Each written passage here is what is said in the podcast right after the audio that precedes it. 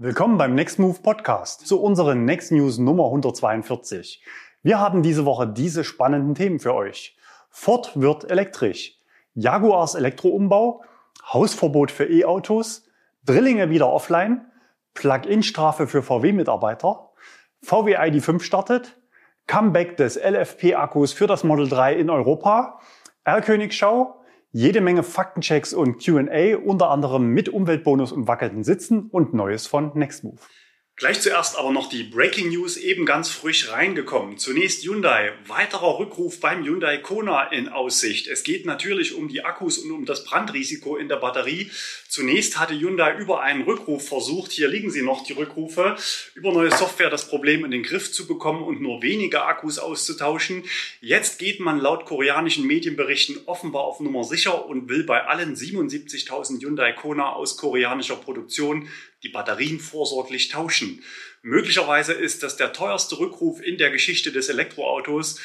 Das Ganze wird über eine Milliarde Euro kosten, wenn man es grob überschlägt. Die zweite Nachricht kommt von Opel, wobei sich die Schlagzeile aus unserer Sicht hinter der Überschrift erst verbirgt. Opel Mokka E ist wieder bestellbar. So zumindest Opel-Chef Loscheller. Jeder Kunde, der jetzt einen Mokka E bestellt, bekommt ihn noch dieses Jahr geliefert. Das Auto sei bestell- und lieferbar in allen Varianten. Das Komische daran ist, dass Opel erst vor circa sechs Wochen in Deutschland viele hundert Bestellungen einseitig storniert hat, mit Verweis, das Fahrzeug sei nicht lieferfähig und schon gar nicht im Jahr 2021. Damals hatte man das Auto zu sehr, sehr günstigen Konditionen angeboten, um nicht zu sagen zu Dumpingpreisen verschleudert, gerade im gewerblichen Leasing. Und man hatte die Bestellung storniert und jetzt nur wenige Wochen später gibt es ihn wieder zu kaufen. Wir vermuten mal, dass die alten Konditionen nicht mehr verfügbar sein werden. Das Ganze hat aus unserer Sicht zumindest ein fettes Geschmäckle. Damit zurück ins Studio. Spät aber doch, Ford wird elektrisch. Ford und Elektro, das war bisher keine Erfolgsgeschichte. Mit dem Fokus Elektro hat man in zwei Generationen so gut wie nichts verkauft. 2020 hat Ford in Deutschland 209 Elektroautos zugelassen, allesamt Vorboten des Mustang Mach-E. Auch dieses Auto sollte ja bereits eigentlich 2020 starten, wurde aber verschoben. In Kürze will man die ersten Kundenfahrzeuge ausliefern. Wir sind gespannt, wie gut der Mach-E bei den Käufern ankommt. Ford ist traditionell sehr stark bei kostengünstigen Fahrzeugen im Segment klein und kompakt. Kostengünstig und Elektro hat bisher nicht so richtig gepasst, aber die Zeiten haben sich geändert und Ford will das Segment nicht kampflos aufgeben. Diese Woche wurde bekannt, dass Fords zukünftige E-Autos in Deutschland gebaut werden sollen, und zwar in Köln. Seit fast 90 Jahren produziert Ford am Standort. Jetzt sollen 830 Millionen Euro in den Umbau des Werkes investiert werden. Für eine eigene hochflexible Elektroplattform über mehrere Baureihen reicht diese Investition natürlich nicht. Starthilfe gibt es dafür von Volkswagen. Schon länger ist bekannt, dass Ford in den kommenden Jahren 600.000 Einheiten des VW MEB Baukastens als Basis für eigene Elektroautos einsetzen wird. Klingt erstmal nach einer guten Nachricht für die Mitarbeiter am Traditionsstandort Köln. Gegenüber dem Manager-Magazin sagte der Betriebsratschef Martin Hennig aber, dass er dennoch mit Stellenabbau rechnet. Denn die Fertigung der Elektrofahrzeuge ist weniger arbeitsintensiv als die vermutlich 2024 auslaufenden Ford Fiesta. Und wenn die komplette Plattform von VW-Mitarbeitern hergestellt wird, dann bleibt deutlich weniger Arbeit für Köln. In circa zwei Jahren soll dann Fords Elektrovolumenmodell in Köln vom Band laufen. Man kann davon ausgehen, dass als erstes Fahrzeug ein Ford basierend auf der Architektur des ID3 kommt, gefolgt von einem Crossover-SUV sowie dem ID4. Und wie geht's weiter? Ab 2026 soll es dann nur noch Elektro und Plug-in geben und ab 2030 will Ford in Europa nur noch 100% Elektro anbieten. Jaguar geht all in, oder doch nicht? Jaguar Land Rover machte diese Woche Schlagzeilen. Das britische Unternehmen gehört zur indischen Tata Motors Gruppe. Die Marke Jaguar soll ab 2025 nur noch reine Elektroautos anbieten. Die Meldung wurde allgemein in den Medien sehr positiv aufgenommen, aber wir sehen große Lücken und offene Fragen. Bei Land Rover sollen bis 2025 sechs rein elektrisch angetriebene Modelle folgen, aber loslegen will man erst ab 2024. Im Frühjahr diesen Jahres sollte eigentlich die Produktion der Elektrolimousine XJ starten, aber das Auto passt offenbar nicht mehr zur neuen Strategie und wurde vorerst auf Eis gelegt. Ob es neben dem iPace vor 2025 noch weitere reine elektrisch betriebene Jaguar geben wird, bleibt unklar. Bis Ende des Jahrzehnts soll es dann jedes Land Rover Modell auch in elektrischer Form geben. Das klingt nach einer Modelllücke von mehreren Jahren. Jaguar Land Rover will 2,8 Milliarden Euro pro Jahr in die Elektrifizierung und die Entwicklung vernetzter Dienste investieren. Im Vergleich zu den Summen, die andere Hersteller einplanen, erscheint das etwas gering. Insbesondere, weil man sich nicht nur auf batterieelektrische Fahrzeuge konzentrieren will, sondern auch auf die Entwicklung von Brennstoffzellen. Jaguar Land Rover möchte sich mit dieser Strategie auf die zukünftige Nachfrage vorbereiten. Die Entwicklung ist bereits im Gange und Wasserstoffprototypen werden innerhalb der nächsten zwölf Monate als Teil des langfristigen Investitionsprogramms auf die britischen Straßen kommen.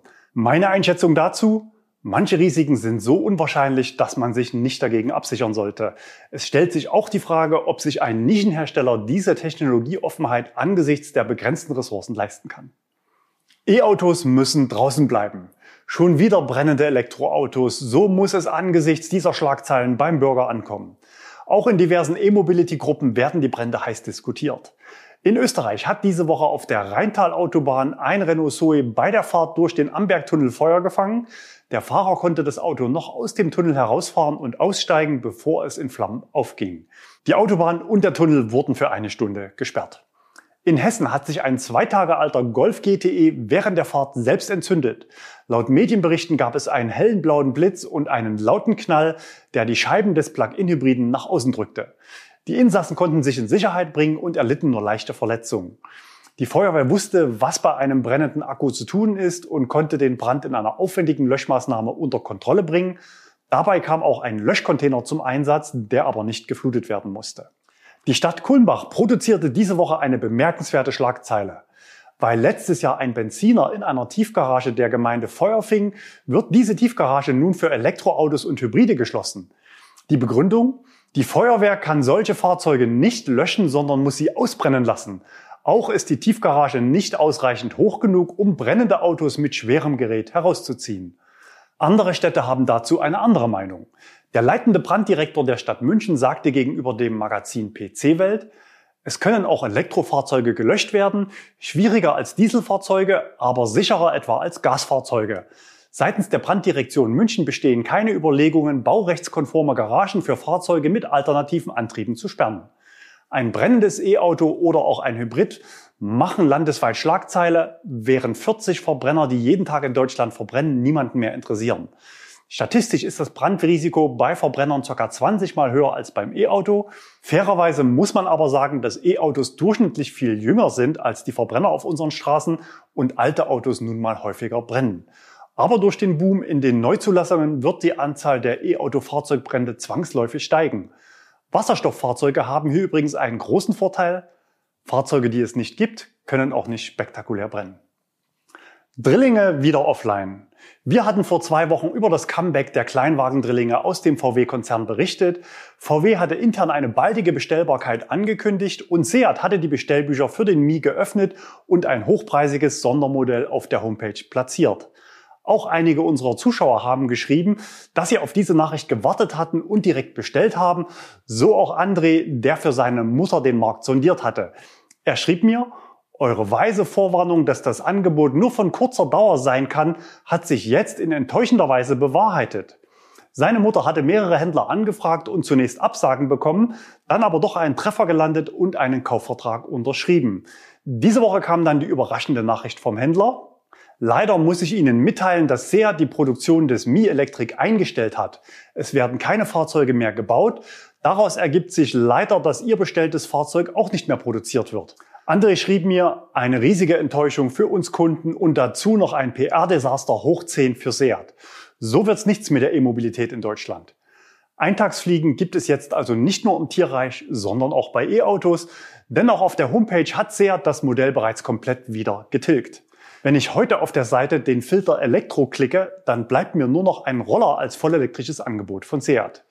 Wir sind gespannt, wie es bei VW abläuft, denn dort soll ja der E-Up bald nochmal bestellbar sein. Wie wäre es mit einer kleinen Reservierungsrallye? Zum Beispiel am 31. März nur persönlich beim Händler reservierbar, bitte 1000 Euro per Kreditkarte bereithalten. Denn genau so hatte es Tesla vor fünf Jahren zum Reservierungsstart des Model 3 gemacht. Weltweit hatten sich lange Schlangen vor den Stores gebildet. Knapp drei Jahre später wurden dann die ersten Autos an Kunden nach Deutschland geliefert. Was meint ihr? Wäre das nicht auch was für Seat, Skoda und VW? Schließlich hat VW bei der Markteinführung des ID3 eine komplette Tesla-Kopie hingelegt. Wenn, dann doch bitte richtig, oder? Gekaufter E-Auto-Boom bei VW und Plug-in-Strafe für Mitarbeiter.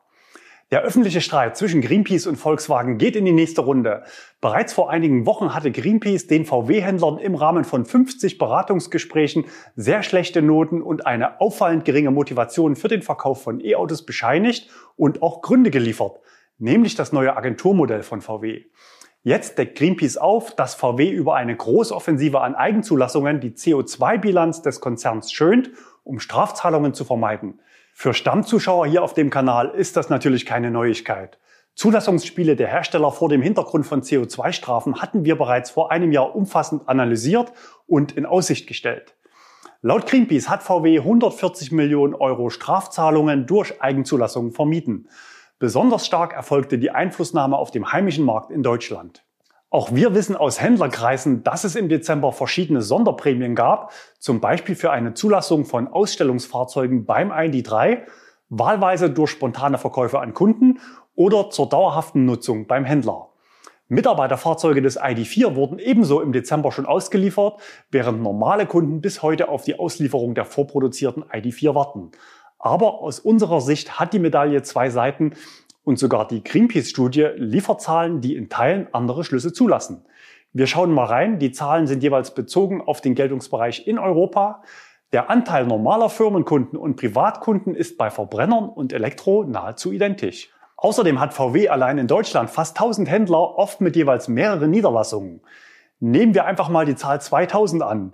Wenn jedes dieser Autohäuser je einen ID3 und einen ID4 in die Ausstellung stellt, und einen Vorführer für Probefahrten in Betrieb nimmt, dann wären das allein 8000 Autos.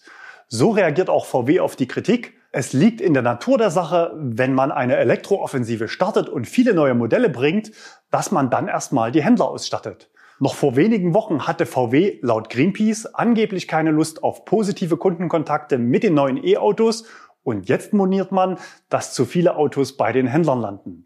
Zum Beispiel für Probefahrten, aber natürlich auch als Werkstattersatzwagen. Aktuell landen nämlich auch deutlich mehr ID3 in der Werkstatt, als VW und den Kunden lieb ist. Und die Kunden mussten sich in der Vergangenheit oft mit Verbrennerersatzwagen begnügen. Nur VW an den Pranger zu stellen, ist aus unserer Sicht zumindest zu kurz gesprungen, denn nahezu alle Hersteller haben im Dezember eine krasse Offensive gefahren. Wir erinnern uns an die Next News vor zwei Wochen. Daimler hatte in Europa im Dezember 46 Prozent seiner Autos mit Stecker zugelassen. Die Zulassungszahlen vieler anderer E-Autos in Deutschland zeigen, dass im Dezember alles raus musste. Meine Einschätzung? Ja, VW hat mit allen Mitteln versucht, zum Stichtag möglichst viele E-Autos zuzulassen. Aber diese Offensive war absolut vorhersehbar und ist unternehmerisch nachvollziehbar und führt am Ende dazu, dass jeder Skeptiker im Konzern sich mit dem Thema auseinandersetzen muss. Und für diese Skeptiker hatte VW letztes Jahr noch eine besondere Botschaft. Im August informierte VW alle Mitarbeiter über eine neue Preiskomponente bei der Berechnung von Dienstwagen. VW spricht von einem solidarischen Kompensationsbeitrag zur Erreichung der Klimaschutzziele. 15 Euro monatlich werden Nutzern, die einen nicht elektrischen Dienstwagen fahren, monatlich vom Bruttogehalt abgezogen. Und es kommt noch besser, auch Plug-in-Fahrer müssen diese Strafe bei VW zahlen. VW stellt die Plug-in-Hybride in dieser internen Dienstwagenrichtlinie dorthin, wo sie auch unserer Meinung nach hingehören, nämlich in die Verbrennerecke. 180 Euro Strafe im Jahr ist jetzt nicht die Welt, aber es ist eine klare Ansage, was im Konzern erwünscht ist. Welches andere Unternehmen macht sowas? Sicher gibt es welche, aber wohl keine, die ihr Geld mit Verbrennungsmotoren verdienen. Stellt euch mal vor, das Bundesverkehrsministerium würde sowas verkünden. Wir glauben, dass VW unter den traditionellen Herstellern der stärkste Treiber der Elektromobilität ist. Kein anderer hat sich so klar zum Elektroantrieb positioniert. Wenn dich unsere Einschätzung zur aktuellen Entwicklung in der Welt der Elektromobilität interessiert, dann abonniere bitte jetzt unseren Kanal. Mich interessiert natürlich auch deine Meinung zur Rolle von Volkswagen für die weitere Entwicklung der E-Mobilität. Schreib sie mir gerne als Kommentar. VW ID5 startet. Bei VW ging es Schlag auf Schlag. Die ID4 sind noch nicht beim Kunden, da startete diese Woche bereits die offizielle Produktion des dritten Modells der ID-Reihe, konkret der ID5. Offizielle Bilder oder Eckdaten gibt's noch nicht. Klar ist, dass es sich wohl um einen Coupé-Ableger des ID4 handelt und vermutlich so aussieht. Sehr wahrscheinlich ist auch eine sportliche Variante mit Allradantrieb. Unser Zuschauer Matthias hatte das Fahrzeug bereits im September auf einer Testfahrt erwischt. Damals mit dabei auch schon der nächste im Bunde, nach ID3, 4, 5 folgt logischerweise der ID6. Comeback des LFP-Akkus für das Tesla Model 3 in Europa. Lithium-Eisenphosphat-Akkus stehen bei vielen Herstellern im besonderen Fokus für den Einsatz in preisgünstigen E-Autos. So berichtet ElectrifNet diese Woche, dass solche Zellen ab 2023 auch im neuen Renault 5 zum Einsatz kommen sollen. Im Dezember hatte Tesla erstmals Model 3 mit solchen Batterien in einigen Ländern Europas ausgeliefert. In Deutschland lag der Anteil bei 40 Prozent an Fahrzeugen aus chinesischer Produktion mit diesen Akkus. Wir hatten in unserem Video zum Thema nicht nur über die massive Unzufriedenheit von Kunden berichtet, sondern ich selbst hatte das Auto über sechs Wochen im Dauertest und zeige umfangreich technische Hintergründe und die Abläufe, wie man dem Auto zu maximaler Ladeleistung verhelfen kann. Das Video war eines der aufwendigsten in der Geschichte unseres Kanals und hat viel Lob und Anerkennung von euch bekommen. Inzwischen wurde es fast 150.000 Mal geklickt. In den Kommentaren fand sich häufiger der Hinweis, dass Model 3 Standard Range Plus, die im ersten Quartal in Deutschland und Europa ausgeliefert werden, wieder aus Amerika kommen, also mit bewährten Nickel-Mangan-Kobalt-Zellen. Genauso haben wir es ja auch im Video gesagt. Zusätzlich hatten wir aber die These aufgestellt, dass Tesla jederzeit Autos mit geänderten Spezifikationen und Zellen in einzelne Märkte liefern könnte. Nun erleben die Lithium-Eisenphosphat-Zellen ein schnelleres Comeback, als wir es dachten. Es gibt eine zweite Welle für Europa. Freuen dürfen sich die Kunden in Großbritannien und Irland. Nach unseren Recherchen ist am Mittwoch ein Schiff aus China in Southampton angekommen und alle Model 3 für Großbritannien und Irland kommen aus chinesischer Produktion, wobei natürlich nur die Basisvariante LFP-Zellen hat. Zumindest für die Käufer der Long-Range-Modelle könnte diese Lieferung aber die besten Teslas aller Zeiten bedeuten, denn die Gigafactory in Shanghai erreicht bei den äußeren Werten bisher ungekannte Qualitätsstandards. Zur Verdeutlichung zeige ich euch noch ein Foto meines Made in China Testwagens. Die weißen Streifen sind eine Nahtabdichtung im Außenbereich der Karosserie. Fahrzeuge aus den USA haben sowas schlichtweg nicht, auch nicht die Refresh-Fahrzeuge. Das Thema LFP-Akkus brodelt unterdessen weiter heftig bei Tesla. Kunden, die sich beschweren, werden beschwichtigt oder hingehalten, ohne dass sich Tesla in der Sache äußert. Servicefälle werden einseitig von Tesla geschlossen oder Termine Woche für Woche verschoben. Wenn man sieht, wie sich die Autos im Winter verhalten, könnte man den Eindruck gewinnen, Tesla hat Kältetests vor dem Marktstart weggelassen und diese Aufgabe den europäischen Kunden übertragen. Tesla will natürlich per Software nachbessern, aber es scheint, als könnten die steigenden Temperaturen im Frühjahr schnellere Linderung bringen. Die Kälte macht natürlich allen Elektroautos zu schaffen. Wir haben diese Woche ein Video veröffentlicht mit 33 Tipps für mehr Reichweite und höhere Ladegeschwindigkeit bei Temperaturen unter 10 Grad und bei schlechtem Wetter. R-Königschau. Wir starten mit einem Elektrobus auf Deutschlandtour. Die Bilder hat uns Daniel gesendet. Die erste Beobachtung erfolgte in Lauenau.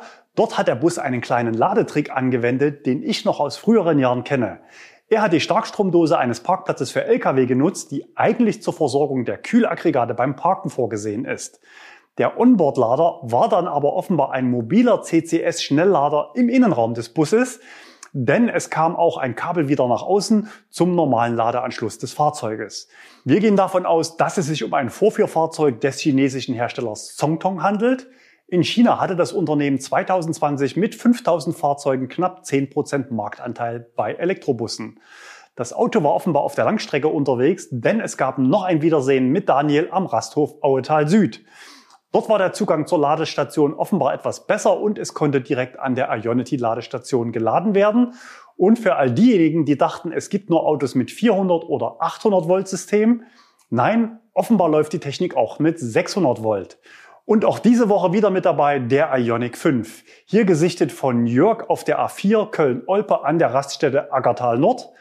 Noch einen von Bernd erwischt in Schwabhausen in Thüringen. Bei 82 Prozent Ladestand hat das Auto noch mit 80 Kilowatt Leistung geladen. Nächste Woche lässt Hyundai dann die Hüllen fallen. Wir sind gespannt. Faktencheck, Fragen und Antworten. Letzte Woche gab es offenbar einen falschen R-König in den News. Vielen Dank für eure Kommentare und die E-Mail von Christoph. Das von uns einem Kia CV zugeschriebene Testfahrzeug war offenbar ein Genesis, also andere Marke, gleicher Konzern. Solche Feinheiten sind natürlich bei so stark verhüllten Fahrzeugen nicht immer ganz einfach zu erkennen. Technisch sollten eigentlich beide Autos auf der gleichen Basis wie der Ioniq 5 basieren. Umweltbonus und Tesla Model 3. Uns haben Fragen erreicht, ob das Tesla Model 3 durch die jüngsten Preissenkungen ein BAFA-Problem hat, denn der Verkaufspreis von Tesla stimmt ja jetzt nicht mehr mit dem Preis auf der BAFA-Liste überein. Unsere Einschätzung, billiger geht immer. Wir schauen ins Gesetz, letzte Fassung vom 5.11. Dort heißt es, der Bundesanteil am Umweltbonus wird nur gezahlt, wenn der Nettokaufpreis exklusive Mehrwertsteuer des Basismodells für den Endkunden um mindestens den Herstelleranteil am Umweltbonus gemindert wird. Im konkreten Fall hat Tesla also etwas mehr gemindert. Wir sehen keine Probleme. Wackelnde Autositze oder bin ich zu fett für Tesla hatten wir gefragt. Vielen Dank für eure zahlreichen Kommentare inklusive Nennung eures Körpergewichts und Langzeiterfahrungen mit verschiedenen Modellen. Schriftliche Hinweise zu bestehenden Limits von Sitzen oder Fahrzeugen in Bezug auf das Körpergewicht haben wir aber nicht bekommen. Aber ich habe mit einer Insiderin telefoniert, die in der Entwicklung von Fahrzeugsitzen arbeitet. In einem Satz zusammengefasst, die Obergrenze in Entwicklung und bei Crashtests liegt in Europa beim sogenannten 95%-Mann, der als Dummy 101 Kilo schwer ist und 188 Zentimeter groß ist. Wer schwerer ist, hat offenbar das gleiche Problem wie ich, der größer ist. Man muss also sehen, ob es passt. Wen das Thema interessiert, dem empfehlen wir unbedingt die Durchsicht der Kommentare unter dem Video von letzter Woche. Und Neues von Nextmove. Wir haben bei fast allen Modellen unsere Preislisten überarbeitet und vereinheitlicht. Wer ein paar Euro sparen will, dem empfehlen wir unsere Mietlückenangebote oder auch unsere Monatsaktionen für ausgewählte Modelle. Schaut einfach mal vorbei, wenn ihr das frühlingshafte Wetter für einen Alltagstest im E-Auto nutzen wollt. Außerdem neue Motive in unserem Merchandise-Shop hier auf YouTube. Schaut gerne mal unterm Video vorbei. Ich werde am Wochenende wieder auf Testfahrt gehen. Testfahrzeug und Testansatz sind noch geheim. Schaut unbedingt wieder vorbei, wenn euch das Thema Elektromobilität interessiert. Bis dahin, bleibt gesund und fahrt elektrisch.